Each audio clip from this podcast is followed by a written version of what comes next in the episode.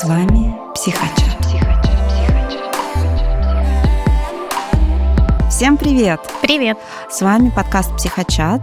Это седьмой выпуск. И сегодня у нас приглашенный гость, психолог, КПТ-терапевт Николай, который работает в организации благотворительной, занимающейся помощью бездомным людям. Николай. Всем привет. Привет. Расскажите, чем занимается ваша организация? Мы такой выбрали комплексный подход помощи бездомным людям. Ну, в какой-то момент мы поняли, что просто там накормить, наверное, это не помогает в долгосрочной перспективе. Да, сегодня человек покушал, сегодня мы его спасли от холода, дали ему куртку, но дальше это никуда не ведет. Это путь в никуда, к сожалению. И мы делаем несколько проектов. Мы именно организация, мы не фонд. Я, угу. если будет интерес, я расскажу потом, в чем отличие. У нас есть несколько проектов. Это точка входа. Первый проект – это кормление, это адресная помощь. На Павелецком вокзале понедельник, четверг. А, сейчас вторник, четверг. Понедельник мы отменили. Приезжает фудтрак, и мы кормим всех, кто придет. Бездомные, не бездомные, потому что люди приходят действительно разные, которым есть где жить, но не на что поесть. Такое тоже случается. Угу. И оказываем адресную помощь. То есть человек пришел, говорит, мне там нужны ботинки. У нас есть склад, мы ему ботиночки привозим. Следующий проект – это социальный патруль. Добровольцы оказывают адресную помощь на вокзале. Идут по вокзалам, смотрят, кому нужна помощь. Обычно таких людей видно. Кому-то не хватает на билет домой. Мы оказываем такую помощь, покупаем билет. Кому-то нужно помыться. Мы даем справочник бездомного, где указаны все адреса, где можно помыться, где проходит кормление – где человек может получить помощь необходимую. Угу. Следующий проект у нас реабилитация. У нас э, два дома. В одном проходит реабилитация. Там находятся э, инвалиды. К сожалению, наверное, их к полноценной жизни уже вернуть нельзя. В силу психологических особенностей, в силу физических особенностей. Но мы оказываем помощь в формате назначения пенсии, поездки к врачам, они у нас участвуют еще, тоже у нас есть коллеги, с которыми мы сотрудничаем. Проект «Преодолейка» такой есть. И есть э, такой формат постреабилитационный. Это второй дом наш, где мы оказываем помощь зависимым людям, которые уже так или иначе знакомы с программой 12-шаговой, которые уже бывали в каких-то реабилитационных центрах, возможно, но которым негде жить. Мы им предоставляем жилье, мы э, там их кормим, также одеваем и занимаемся с ними. Вот э, я и мой коллега есть Антон Борисович Прохоров.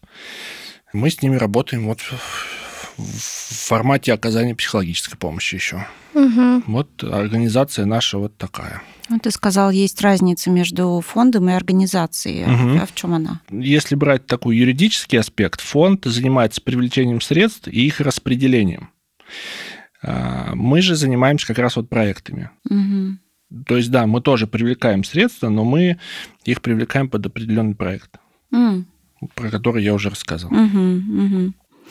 А у вас очень интересное название, в котором проглядывается некая игра слов. Небом живы или не бомжи вы. Как правильно читается и как название появилось, расскажи. Тут э, такая игра слов действительно очень интересная, и каждый трактует как хочет на самом деле. Изначально это название э, «Небом живы». Оно появилось э, благодаря тому, что у нас было изначально волонтерское движение, не было никакой организации вообще. Было волонтерское движение, и однажды кто-то принес э, стихи Григория Шацкого. Оно как раз называлось «Небом живо». И оттуда как-то это название родилось. И есть еще третья интерпретация. «Не бомж и вы», Mm. То есть тут как бы можно обыгрывать как угодно, ну и в этом такая фишечка, мне кажется, прикольная есть. Но вообще изначально небом живо. Небом живо. Угу. Интересная история через стихи. Да. Угу. Как вообще вы пришли к идее помощи бездомным людям? Лично я или наша организация? Ну, э, я вот думаю, кто вообще в целом у истоков стоял? Э, изначально было просто волонтерское движение. Угу. Просто несколько людей, которые загорелись такой идеей. помогать бездомным. Изначально же, ну, это такая церковная тема немножко. Угу. Приютить сирых и убогих. Вот. И наши основатели, они такие воцерковленные люди, и они как-то вот в эту тему втянулись, и это было такое некое социальное служение. Но у нас, к сожалению, то, что юридически не оформлено в угу. государстве, не очень одобряется, так скажем, поэтому вот родилась организация. Угу. И почему именно бездомные? Ну вот кошечку жалко, собачку жалко, там ребенка больного жалко. А вот если по улице там мы идем, да, и видим э, бездомного человека, ну, как-то вот презренно мы так посмотрели и прошли мимо. Ну, в лучшем случае там мелочи какой-то в стаканчик мы кинули, да. Есть такая стигматизация, к сожалению, в обществе. Да. И есть э, наши коллеги, которые занимаются бездомными, ну и мы как-то тоже решили угу. вот нести такую просветительскую миссию и людям помогать. Угу. А сколько лет вообще организации? Она а, организовалась в 2019 году. Угу. То есть 4 года, получается. Такая молодая. Ну, в целом, да. Угу. Но при этом уже да. столько проектов у вас. Да. Вот ты знаешь, это наша первая коллаборация. Ваш представитель написал э, мне в личные сообщения и предложил сделать что-то угу. совместное. И я очень порадовалась тому, что эта организация именно помощи бездомным людям, потому что действительно детям много помогают, а животным много помогают, а вот люди, которым негде жить или нечего есть, достаточно много негативных клише в обществе, и это та часть э, социума, которая отвергается, и ну, вот как-то очень хотелось действительно к этой теме прикоснуться, осветить ее. Ну да, потому что часто я сталкиваюсь лично, да, проходит мимо алкаш, угу. спился, все потерял. Но на самом деле историй очень много. Кого-то действительно обманули, ну, там мошенники на квартиру или родственники выгнали. Таких историй тоже очень много. И человек оказывается на улице, ему некуда идти. Угу. Поэтому ну, как и в психологии, да, мы как психологи понимаем, да, что невозможно всех загнать под одну гребенку, и что каждая история, несмотря, может быть, на свою похожесть, она все равно индивидуальна очень. Также и с бездомными. Это же тоже личность, это же тоже индивидуальность, это же тоже человек. Угу. Ну, просто, к сожалению, в обществе есть стигматизация, повторюсь. Угу. И поэтому мы стремимся как-то эту проблему освещать и заниматься просветительской работой в том числе. Да, это очень важно. А кем финансируется организация? У нас есть э, несколько вариантов финансирования, э, но все держится в основном на добровольных пожертвованиях. Это физические лица, есть э, у нас рекурренты, которые делают регулярные платежи, есть просто люди, которые просто вот как-то единоразово помогают. Есть юридические организации, и которые делают тоже платежи, но их немного, и мы в этом направлении развиваемся. Сейчас а, а, ищем возможность привлечения корпоративных клиентов, ну, тоже в обмен на такое сотрудничество. Угу. Вот э, история такая получается. А вот в некоторых фондах есть такая типа подписка. Ну, Каждый месяц платежи, вас... да. Угу, угу. Еще э, мы выигрывали несколько грантов. Э, есть фонд президентских грантов, есть фонд культурных инициатив. Э, несколько раз мы подавали заявку, несколько раз мы эти гранты получали. Но это такая очень нерегулярная история, угу. потому что комиссия сегодня одобрила заявку, мы получили деньги. А завтра комиссия заявку не одобрила, мы деньги не получили. Ну, в частности, вот э, проект, в котором э, я работаю, реабилитация и постреабилитация, изначально был создан на грантовые деньги. Сейчас мы уже стараемся как-то сами. И фонд культурных инициатив мы тоже выигрывали, нам давали эти деньги, и мы ставили спектакль в Булгаковском театре. Угу. И этот спектакль был успешен, и, по-моему, его до сих пор даже на сцене показывают. Угу. Ого. Также краундфандинговые платформы. А что это такое? Объявляется сбор. Мы пишем, да, у нас вот э, прошлой зимой сломался фудтрак и он такой уже старенький, это там, микроавтобус Мерседес 90-х годов, mm. и на него из запчастей это уже сложно найти. И мы там создали заявку о том, что вот у нас есть фудтрак, он сломался, нам сложно кормить людей, потому что мы все-таки большие объемы привозим. И был сбор. Мы заявляли 70 тысяч, и 70 тысяч мы собрали как раз на ремонт этого фудтрака. Есть вот такой вид финансирования. Угу. Когда выйдет подкаст, мы в описании дадим контакты, ссылки ты нам пришлешь. Обязательно. И в конце выпуска, может быть, еще дополнительно расскажешь, как помочь, как поучаствовать, может быть. Да, мы тем, ссылки я обязательно пришлю. Угу. И также есть пожертвования в натуральном виде. Это продукты питания, одежда, бытовая химия. Мы это тоже принимаем, потому что это тоже такие большая статья расходов. Я так понимаю, что в виде волонтера тоже можно поучаствовать. В виде волонтеров тоже можно поучаствовать. Ну, про волонтеров, наверное, может быть, мы отдельно поговорим. Это тоже такая очень большая тема. Угу, окей. А с какими сложностями основными вы сталкиваетесь в работе? Как и любая организация благотворительная, в первую очередь, конечно, это недостаток финансирования. Угу. И у коллег, в том числе в 2022 году, пожертвования очень сильно упали. Ну, понятно, люди тревожатся, что будет дальше, за будущее, и как-то вот стараются больше думать о себе. Ну, наверное, это неплохо, но, тем не менее, пожертвования упали. В месяц примерно а, нам нужен миллион рублей. Но это такая довольно большая сумма, на самом деле, для того, чтобы вот все проекты наши обеспечивать, платить зарплаты а, и так далее. Вторая сложность – это недостаток рук – Угу. Вот мы говорили про волонтеров, да? Это такая субстанция не очень надежная. У нас есть волонтерский чат, куда мы скидываем наши активности. Вот приходите, помогайте. И там больше 90 человек. Но таких прям активных, наверное, человек 9-10. Mm. То есть э, люди загораются, мы хотим помочь, мы хотим что-то сделать, но как-то этот запал довольно быстро гаснет. И бездомных много, а нас мало. То есть э, у нас в офисе примерно 4 человека работает, и в приюте работает 5 человек. То есть, ну вот физически не хватает рук, но опять же, наверное, тут недостаток финансирования, потому что ну, не каждый пойдет на какую-то небольшую зарплату, и не каждый, наверное, хочет с таким контингентом работать. Угу. Но это довольно сложный контингент, будем откровенны не все выдерживают. А вот те, кому вы уже помогли, есть ли такие случаи, что они уже приходят волонтеры? Есть. Угу. У нас есть мальчик, который ну, успешно социализировался, он работает, он снимает себе квартиру сам уже за свои деньги. И он приходит, да. Плюс мы привлекаем ребят из одного дома, из инвалидного, и из второго постреабилитационного. Мы их берем на кормление, например.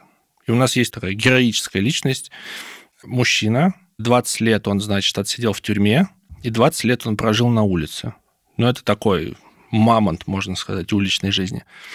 Сейчас у него со здоровьем проблемы, но мы его на кормление привлекали. И 20 лет на улице он уже всех знает. И mm-hmm. приходят люди за едой, и вот Володя, да, там, здорово, здорово, здорово. И это очень, конечно, заряжает. Да, это может, мне кажется, вдохновлять. Да.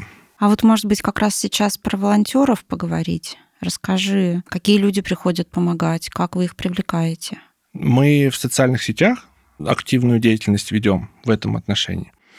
Люди приходят абсолютно разные, абсолютно разного социального положения, абсолютно с разной мотивацией. Кто-то приходит там загоревшись, да, что вот сейчас я пойду на кормление, дам ему тарелку супа, дам ему там 500 рублей и верну человека с улицы. Но когда человек сталкивается с тем, что это не так, конечно, запал это быстро пропадает. У нас есть такой костяк, это, как я уже говорил, там 9-10 человек примерно. Они приезжают к нам в приют, там с ребятами поют какие-то песни, какие-то кулинарные мастер-классы проводят, э, художественные мастер-классы. То есть, ну, на нашем языке арт-терапию. Угу. Там фильмы смотрят с обсуждением дальнейшим. Вот такие люди тоже есть. Такая классная социализация. Я еще почему-то вспомнила, смотрели сериал «Как я встретил вашу маму»? Да. Я нет. Ну, неважно. В общем, такой американский классический сериал. И во многих вообще американских каких-то фильмах или сериалах вот там очень нормальная и традиционная вещь, например, на День благотворительности участвовать волонтером, раздавать еду. Вот Да, интересно, да, почему у да. нас нет такой вот традиции. Потому что мы не американцы. Это факт. Скажи, многие ли бездомные люди имеют алкогольную или наркотическую зависимость? Статистику я не смотрел и не вел, но, на мой взгляд, большинство. Большинство. На кормление приходят, даже пьяные, бывает такое. Вот с кем мы работаем в наших домах, сто процентов.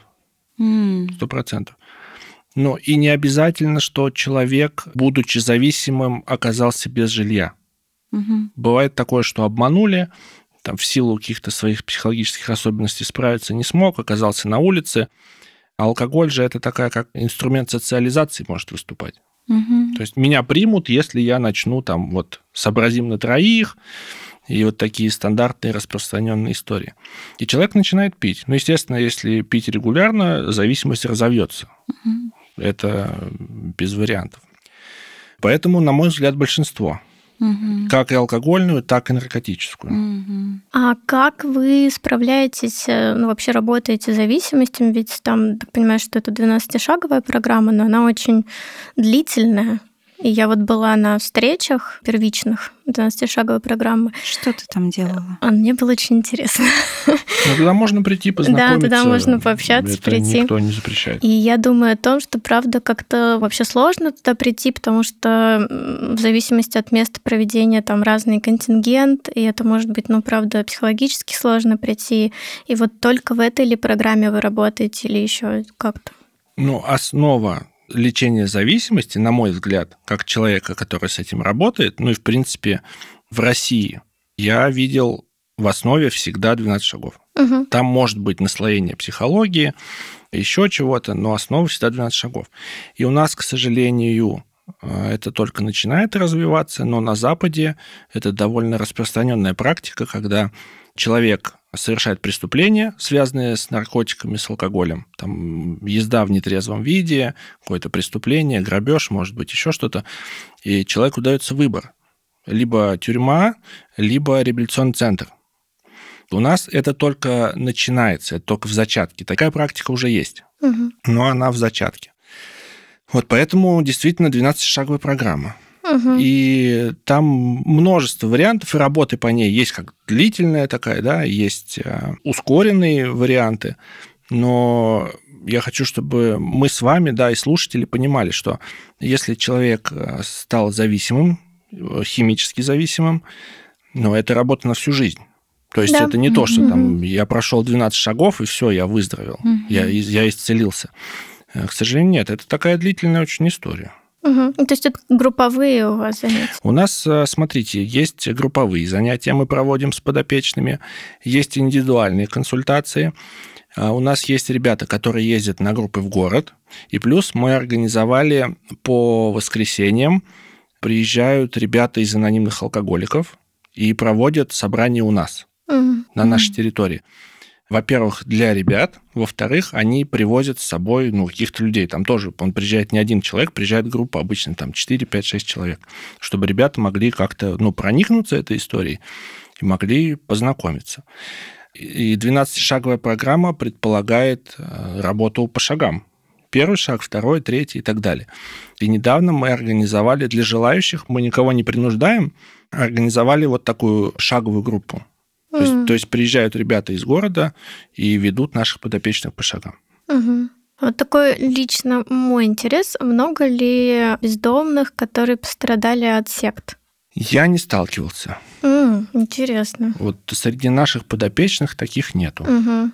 То есть такого опыта работы с такими людьми нет. Именно на базе нашей организации у меня нет. Мгм. Вообще с людьми, пострадавшими от секты, я их видел, я с ними работал. Это, конечно, тоже такая отдельная очень история, да, очень непростая. Мгм. Но если мы говорим про бездомных, наверняка такие есть, но я с ними не сталкивался. Мгм. То есть они, правда, часто довольно теряют дома, продают и как-то Мгм. оказываются на улице. Вероятно, да. Мгм. А какие заболевания чаще всего встречаются у лиц э, без определенного места жительства? Кстати, э, маленькое отступление. Я тут прочитала, что бездомный человек и лицо без определенного места жительства это вообще разные понятия. Так ли это? Человек без определенного места жительства, бомж, как мы привыкли обобщенно стигматизировать эту группу лиц, это такое понятие из Советского Союза еще пошло. Вот. И человек бездомный это такое, ну, на мой взгляд, более современное, что ли. Мгм. Ну, а- оно как-то не такое едкое, не Мгм. такое колкое, наверное. Да, сейчас же многие понятия переформулируют, потому что очень много стигмы. Ну да, сейчас в целом такая есть тенденция в мире, что острые углы стараются люди обходить Мгм, как-то, да, мгм. и, с толерантностью ко всем относиться. Мгм, мгм. Какие заболевания чаще всего встречаются у бездомных? Их много, начиная банально от травм каких-то. Человек там, не знаю, шел пьяный, подскользнулся, сломал ногу. Это, наверное, в первую очередь плохое питание, это проблемы с ЖКТ, это проблемы с сердечно-сосудистой системой, это различные виды травм, это могут быть как переломы, так и абсцессы, ну, потому что получил ранку, антисанитария, начало гноиться и так далее. Плюс все-таки, и раз уж мы еще и про зависимость затрагиваем, да, употребление алкоголя и наркотиков э, же тоже здоровью не способствует. Это усиливает и проблемы с ЖКТ, проблемы с печенью, проблемы с мозгом. Наверняка многие видели вот эту картинку мозг человека не пьющего и мозг алкоголика. Мгм. Ну вот, да, там извилинки сглаживаются, мозг становится из серого синевато-зеленым, к сожалению. Ну, основные две мишени, наверное, вот такие. А, еще, если мы про травмы говорим, это, конечно, обморожение. Мгм. Обморожение вплоть до ампутации. И у нас подопечные есть с различной степенью ампутации конечностей. Сейчас как раз наступает это тяжелое Холода, время. да. Мгм. А вот по твоему мнению, с твоего опыта, почему люди оказываются на улице? Вариантов э, очень много. Очень много. Кто-то, не знаю, употреблял алкоголь, наркотики, и э, родственники уже просто устали это терпеть и выгнали, просто сказали, больше к нам не приходи. Кого-то обманули мошенники, потому что увидели, есть одинокий человек, тем более, может быть, он выпивает, и давай-ка мы под эту дудочку у него э, там, квартиру или комнату заберем. Есть те, кто из тюрьмы он вышел, и ему некуда идти. Есть ребята, которые из детских домов попадают на улицу. То есть у нас же какая история? Государство по достижении 18 лет дает квартиру. В течение трех лет есть за этой квартирой надзор, чтобы человек тебе ничего не сделал. Потом этот надзор снимается, и, в принципе, человек может делать с ней все, что хочет. А там, опять же, появляются и мошенники. Да, Ну, часто бывает. Я не говорю, что все, но часто бывает, что люди из детских домов также становятся зависимыми, пропивают, еще каким-то образом теряют квартиру. Бывает, что там родственники подставляют. Ты меня пропиши, или там отдай мне квартиру, а я тебе вот буду там комнату снимать. Ну и, конечно, когда человек оказывается собственником жилья, родственник идет куда-нибудь. Поэтому историй очень много, и нету какой-то такой какого-то шаблона попадания на улицу. Мгм.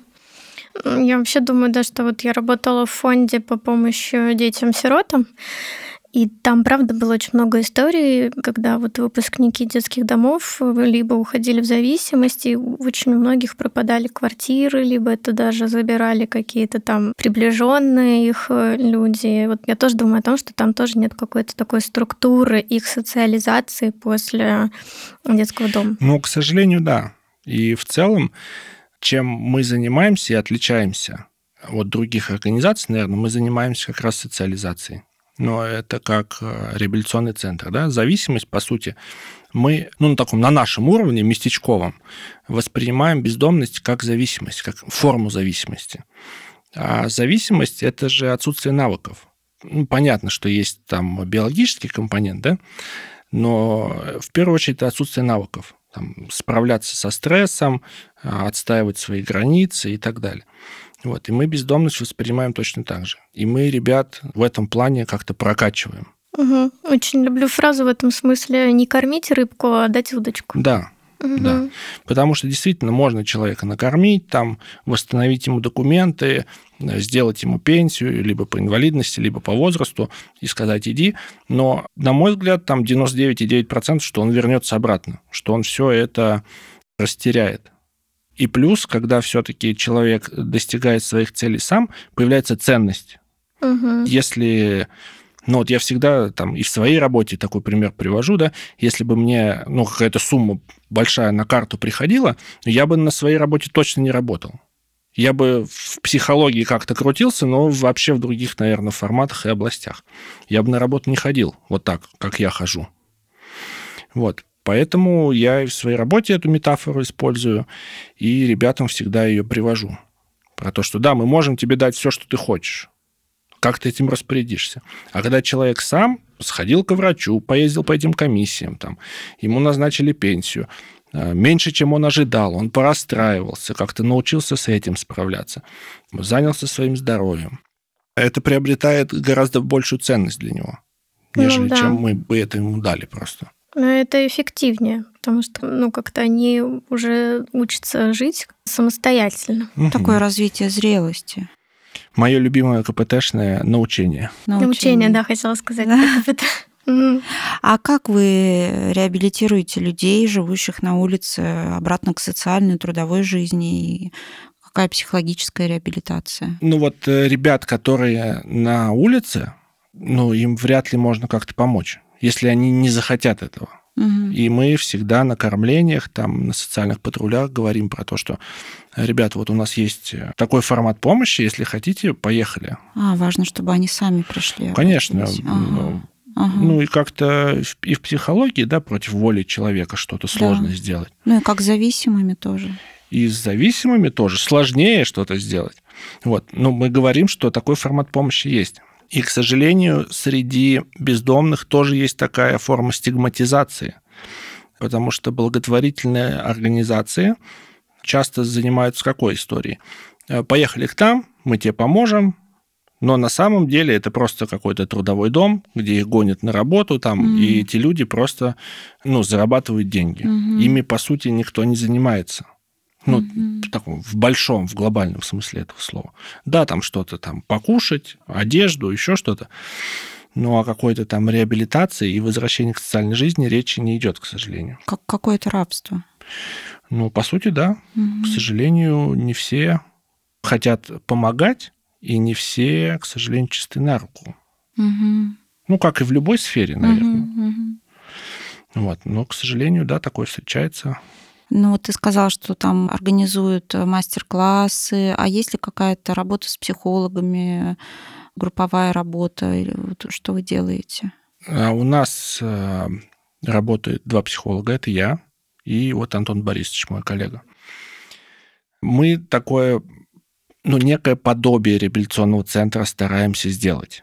Подобие, потому что нету человеческих ресурсов просто для этого. У нас есть э, такое утреннее собрание, настрой на день, так скажем, э, где читается литература э, анонимных алкоголиков, анонимных наркоманов. Ну, такой шеринг мы устраиваем, круг чувств. Угу. Какие-то планы на день у них спрашиваем, потому что, несмотря на то, что они постоянно находятся там, но они же все равно что-то делают и чем-то занимаются. У нас есть индивидуальная работа на каждого подопечного выделяется там час-два в неделю. Угу. У нас есть э, такая групповая работа. Ну, это не совсем групповая терапия, наверное, но мы просто садимся в круг, либо изучаем литературу программы «12 шагов», либо просто общаемся. Угу. И вот привлекаем э, людей из программы «12 шагов» анонимных алкоголиков. Угу. Они к нам приезжают, делают собрания. Угу. Понятное дело, что для людей с инвалидностью мы меньше прикладываем сил, к сожалению, угу. потому что ну, они сильно разрушены. И с ними мы просто вот на поддержку, так угу. скажем, работаем. С ребятами, которые участвуют в программе постреабилитации, мы им уделяем больше времени. Они более сохранные, они более в этом заинтересованы, они больше к нам как-то с благодарностью относятся и с мотивацией к дальнейшей жизни. Они помоложе, они физически себя лучше чувствуют.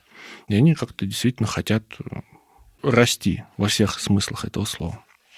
Но форматы работы у нас как групповые, так и индивидуальные для всех предусмотрены. Угу. А у всех ли бездомных э, нет э, близких людей, которые могут помочь? Все ли они одиноки? Вообще, есть ли какая-то статистика, насколько я знаю, да? Не знаю, может, ситуация изменилась, но что в Турции, например, вообще один детский дом, потому что и там маленькое количество детей, потому что у них такая семейная кастовая система.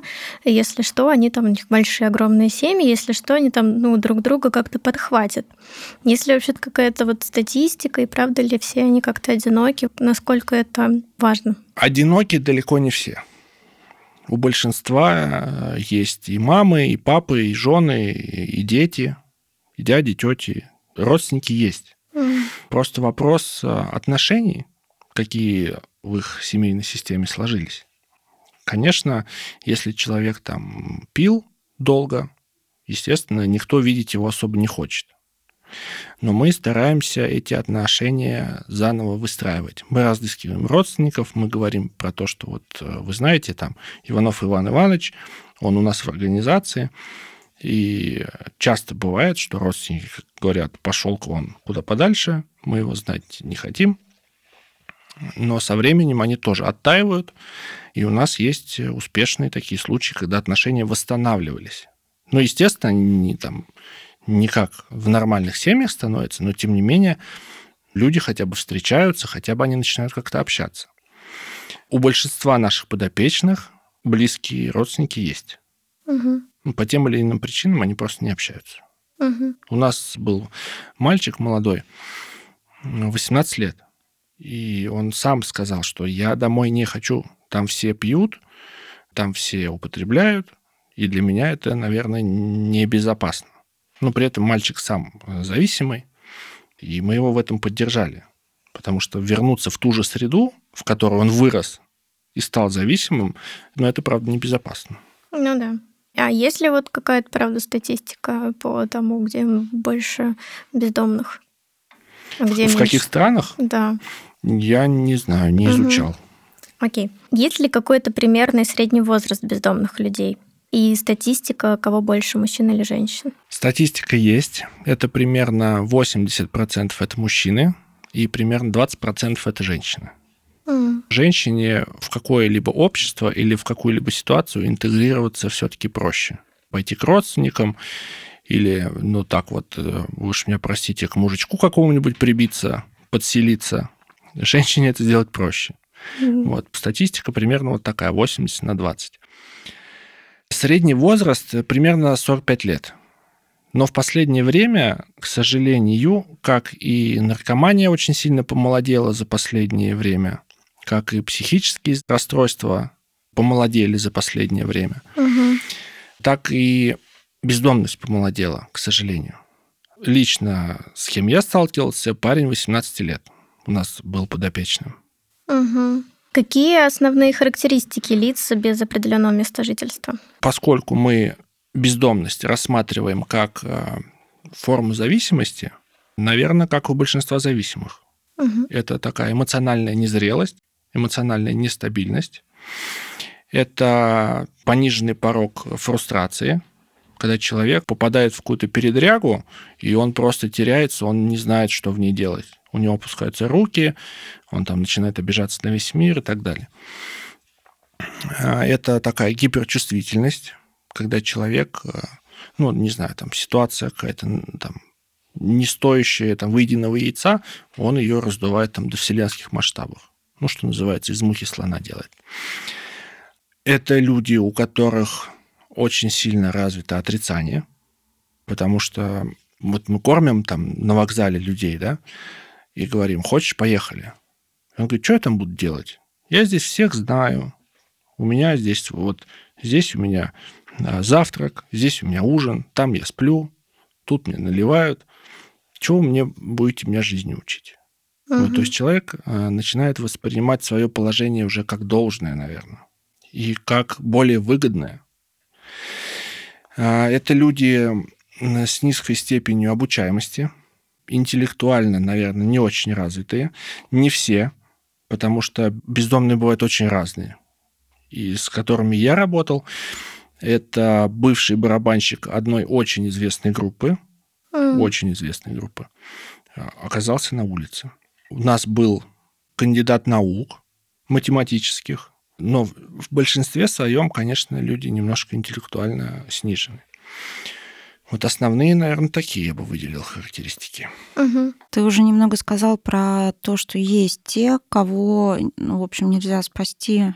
Расскажи немного побольше про таких людей. Ну, вот, например, тот же Володя, я его уже упоминал. Угу. 20 лет в тюрьме, 20 лет на улице. Ну, на мой взгляд, как специалиста, к полноценной жизни э, его вернуть будет уже нельзя.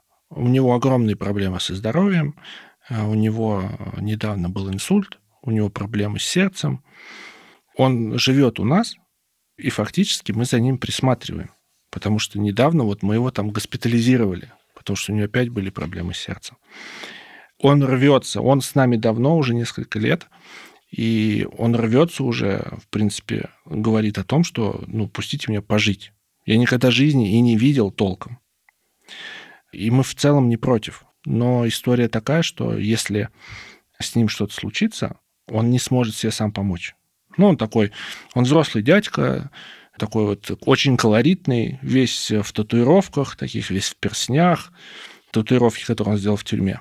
Вот, и он такой хорохорится, да я там, да все будет нормально. Вот. И, ну, не, не до конца отдает себе отчет, конечно. Ну, в первую очередь, нужно уметь о себе заботиться. Он достиг э, невероятного прогресса с нашей стороны, потому что вот там несколько лет назад, когда он к нам пришел, это был абсолютно такой колючий, очень агрессивный, очень подозрительный э, дядя, который там чуть чего, сразу начинал разговаривать э, там на жаргоне тюремном, сразу начинал угрожать, он большой сам по себе, и он привык все силой решать. Сейчас мы это как-то скорректировали. С ним можно пообщаться, он такой очень добродушный на самом деле, э, очень заботливый, но, к сожалению, навыков вот такой заботы о себе, ну, скорее всего, развить не получится, на мой взгляд. Вот есть и другой пример. У нас есть э, парень, который всю жизнь жил в ближайшей стране в нашей, вот, но так вышло, что там он начал употреблять наркотики, приехал в Москву, и серьезная ситуация в том, что у него был абсцесс головного мозга. То есть ему часть мозга фактически вырезали. И вот парень там без документов э, российских, без части головного мозга, у него глазной протез стоит, он просто там как-то жил, жил, жил, и в один момент, где-то полгода назад, он так подсобрался, и он пошел себе там паспорт российский как-то сделал, он пошел себе там регистрацию сделал, он там пошел себе пенсию сделал. И сейчас, э, вот последняя наша с ним встреча была, мы его зарегистрировали на бирже труда для инвалидов. Он должен был поехать, я вот э, в приюте буду завтра, с ним поговорю. Встал на бирже труда для инвалидов, ищет работу. То есть историй э, очень много, и они все разные. Про парня, у которого нет части мозга, я думал, ну все, как бы, ничего не получится. Но вот он как-то как феникс просто воспрял. Это было для меня так очень, как для специалиста, очень такое значимое событие.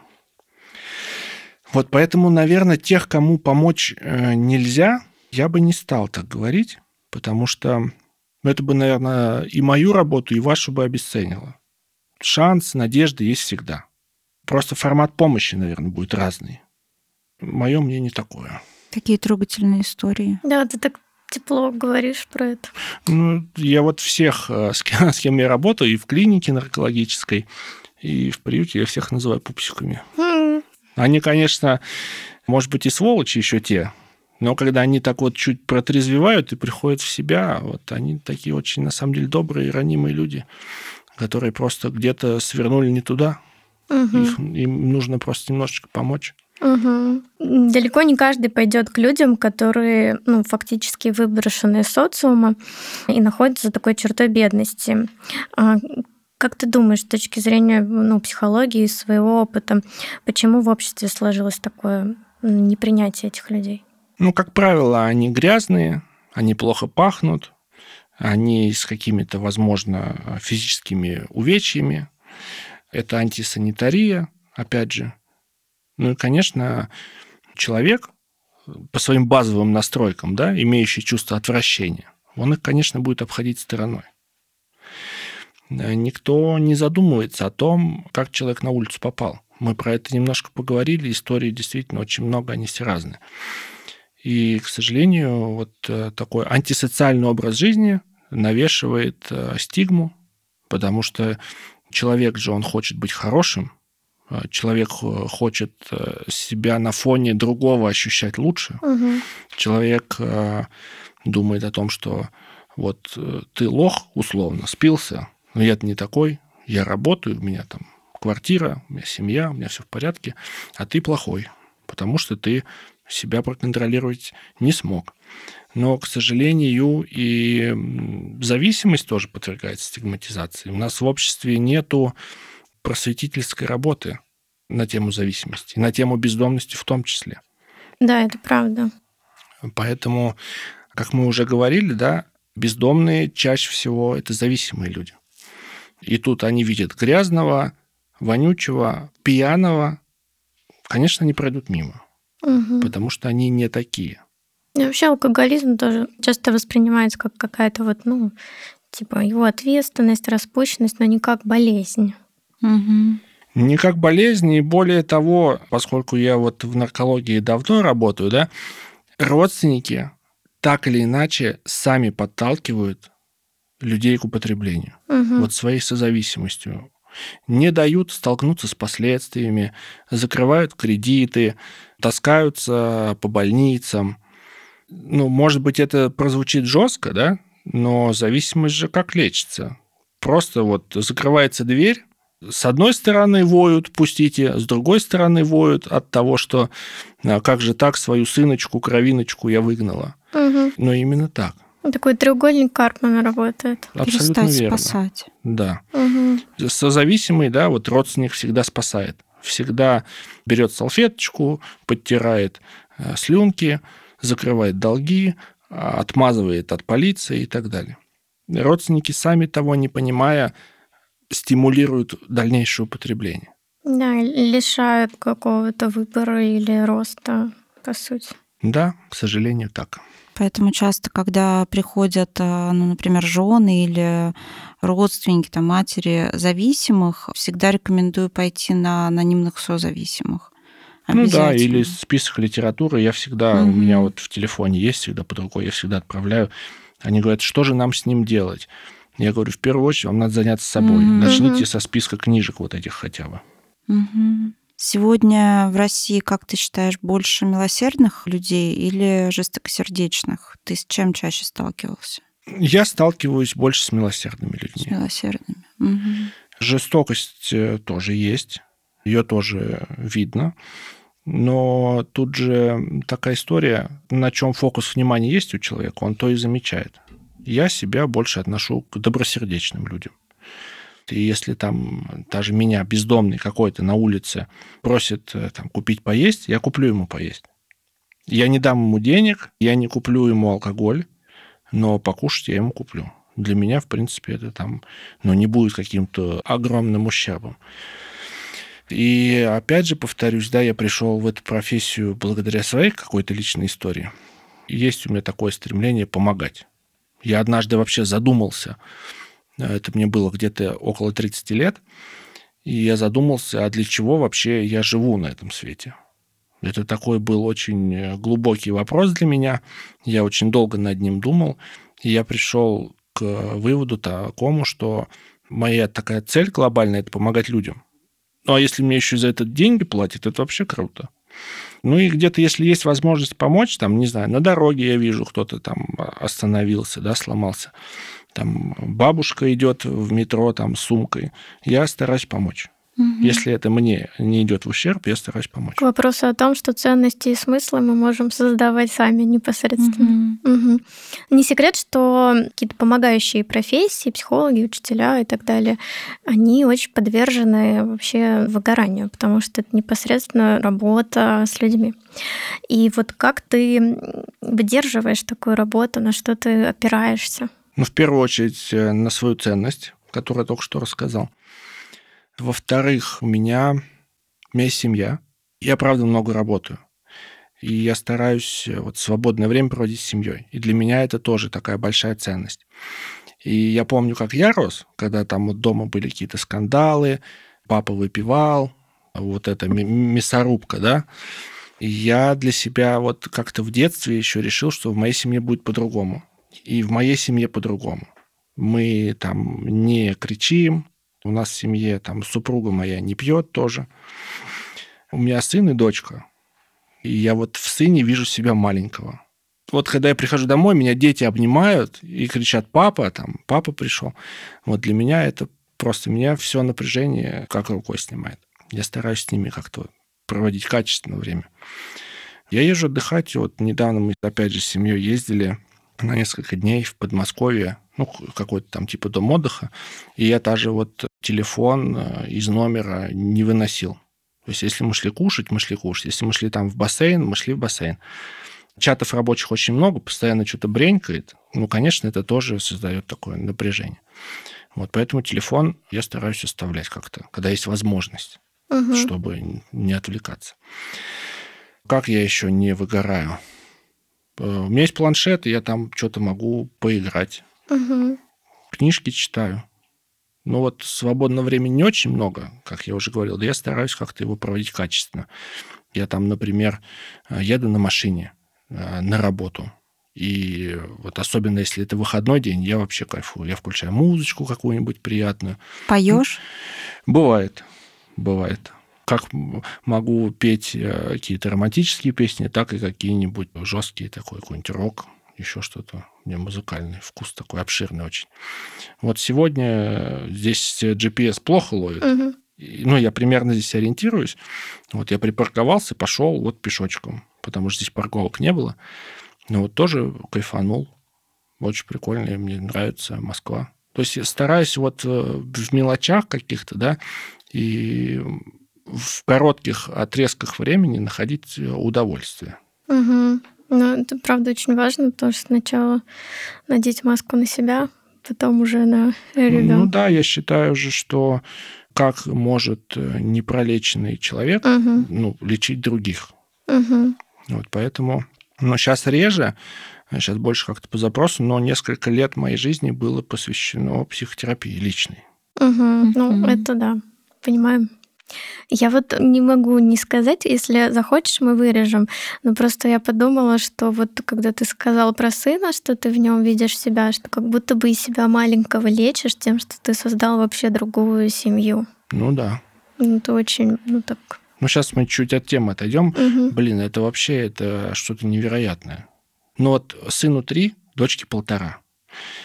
Ну, к дочке как-то я вот еще не очень, наверное, привык. Моя угу. психика еще не адаптировалась.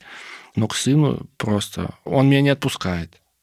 Я там... А, у меня же тоже такая тема была. Меня на все лето к бабушке с дедушкой отвозили, и родители видел только по выходным. Я тоже очень не хотел их отпускать. И я, я вижу в нем себя, это правда. И он такой хрупкий, трехлетний. Мне так страшно его поранить, потому что я, будучи там специалистом, я понимаю, какие могут быть последствия. Ужасающие. Угу. Ужасающие. Поэтому для меня это так очень ценно. Не поранить его угу. и максимально как-то вот его э, психику уберечь. У него и так неврология там есть немножко. Он такой очень э, привязан к маме. Дочка вот как-то может самостоятельно быть, а он такой очень привязанный. Вот, очень страшно его как-то разрушить раньше времени. Угу. Спасибо, что поделился. Вот такая история. Это можно оставить? Можно. Очень трогательно. Да, можно. правда. Что тебе помогает, вот если возвращаться к работе, что тебе помогает, когда закрывается дверь там, кабинета, не уносить в жизнь, не думать об историях клиентов, подопечных? Вот как ты абстрагируешься? Я этому, ну вот как-то научился. Ну, бывает, что прилипает, конечно. Угу. Бывает, что я какую-то свою историю, наверное, попадаю, но кого-то хочется вылечить лучше, чем нужно. И я обычно звоню, у меня есть такое небольшое сообщество коллег. Ну, это просто мои друзья, с которыми я могу это обсудить и поделиться. Ну, я просто научился... Вот я закрываю дверь, и я в своей голове тоже такую визуализацию. Я закрываю дверь.